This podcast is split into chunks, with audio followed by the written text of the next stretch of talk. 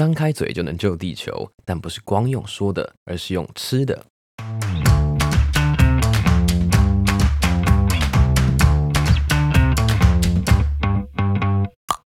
欢迎收听《一口多多绿》，我是花田，这是一个和你分享环境永续的节目。每一次用三个关键字带你认识在生活里有趣的环保小故事，让我们为环境开喝，Cheers！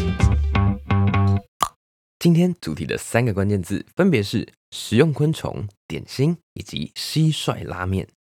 你有吃过昆虫吗？嗯，这个问题对大部分的人来说可能听起来有点可怕，而且大部分的人的答案可能都会是否定的。但你真的没有吃过吗？美国食品药物管理局 FDA 他们有一个 Defect Levels Handbook。明定了食物当中昆虫残骸跟虫卵的含量，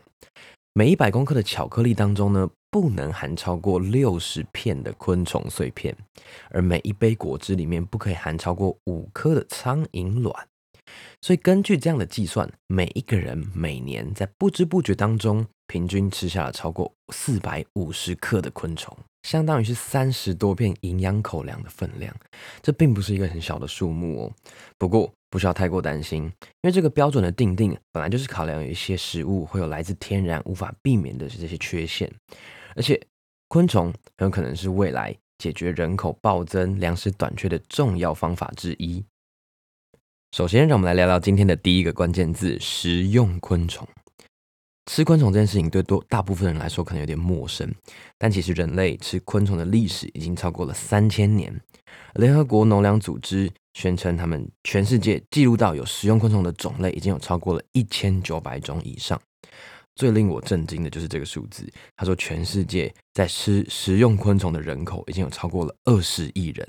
也就是说每四个人里面就一个人有在吃昆虫。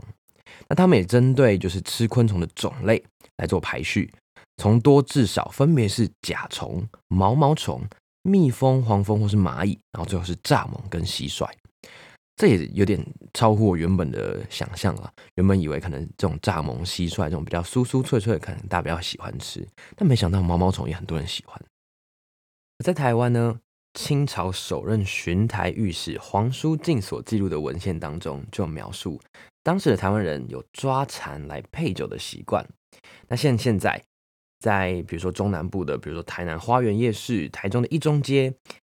你都可以看到打着高钙、高蛋白、养颜美容的帝王圣品炸蟋蟀。它就是一根竹串上面交错的插着蟋蟀跟马铃薯块，那拿去炸，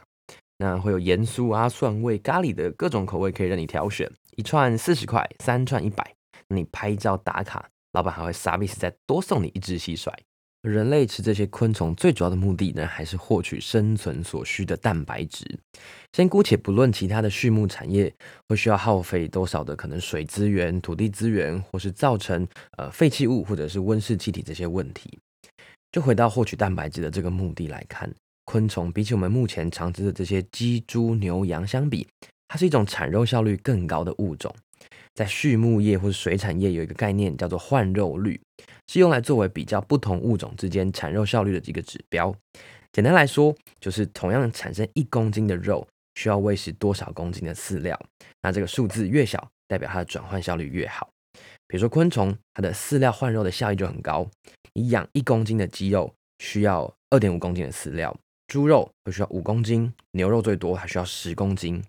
但你养一公斤的可食用的活蟋蟀，你只要一点七公斤的饲料，而且有些昆虫甚至可以去吃一些，比如说农产品的废弃物啊，或者是厨余当做它的食物，不仅成本低，还可以减少这些剩食的问题。二零一三年，联合国发表了可食用昆虫的报告，里面指出，地球需要再增加百分之七十的粮食产量，才能够供给二零五零年九十七亿的人口。所以，基于昆虫健康、环保跟经济的三大理由，联合国鼓励人们开始食用昆虫。因此，近年来有许多以昆虫主打的点心横空出世，也是今天要跟大家分享的第二个关键字。在泰国曼谷的街头啊，卖炸昆虫的摊贩本来就是一个很常见的景象，不过就是一个很简单、很便宜的小吃。不过现在有商人希望以更高的价位把昆虫包装得更具市场吸引力，成为嗨搜零食，意思就是上流社会的调味昆虫小吃。一样有很多种不同的口味，像什么薄盐啊、气死海苔、烧烤口味，每一包的售价是二十五块泰铢。而在二零二零年，无印良品跟日本的德岛大学一起研发了一款叫做蟋蟀仙贝。有鉴于呢，大部分的民众对于吃蟋蟀这件事情事情还是很有心理上的抗拒，所以他们就把蟋蟀呢，把它磨成粉末，然后再导入日本传统烤仙贝的这种技巧，完成了这款独一无二的蟋蟀仙贝。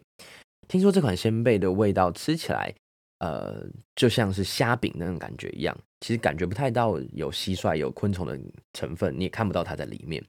那在日本，就是一上市也是卖到缺货，而渐渐的，这些昆虫点心已经没有办法满足人类的口腹之欲，所以前一阵子还有一个更昆虫的食物在日本出现了，也就是今天的最后一个关键字——蟋蟀拉面。这碗。百分之百原汁原味的蟋蟀拉面，看上去除了在拉面上站着一只蟋蟀以外，其实跟一般拉面没有太大的区别了。但其实这一碗拉面可是用了一百只以上的蟋蟀作为原料。从它的汤头，它的汤头不是用一般的大骨去熬制，而是用蟋蟀，就看到那个汤桶上面浮着满满的蟋蟀。然后它的酱油、辣油到面条也全部都使用蟋蟀作为原料而制成。这些昆虫食物被做得越来越美味，越来越好吃，那也更容易的融入大家的日常生活当中。所以多吃昆虫真的能够帮助拯救这个世界吗？嗯，听起来好像还蛮有机会的。不过不只要吃，还要吃对方法。重要的不是吃了多少，而是你用昆虫取代掉多少原本要吃吃的其他的动物性蛋白质。对于那些食物匮乏的国家地区来说，去饲养昆虫来食用，会是一个兼顾经济。环境永续的一个好方法。对于身处在这些食物充足的已开发国家的我们，更好的选择就像是这碗蟋蟀拉面，或是你在夜市里面以炸蟋蟀来取代你平常吃的炭烤串烧，或在未来你们家的餐桌上用蒸蚂蚁上树来取代蚂蚁上树，用昆虫来取代你原本要吃的那些其他动物的来源的蛋白质，才能够排挤减少畜牧业的产量，进而减少对环境造成的负担。相反的。如果你只是觉得吃这些含有昆虫的糖果饼干很有趣，吃完之后你仍然是大口吃着牛排、烤乳猪，那这些昆虫的死不仅无法对环境带来好的影响，还会让你的身材变胖。期待未来越有越来越多美味的昆虫料理，让我们一起张嘴救地球。以上就是今天的食用昆虫点心蟋蟀拉面，一口多多绿，我们下个故事见，Cheers。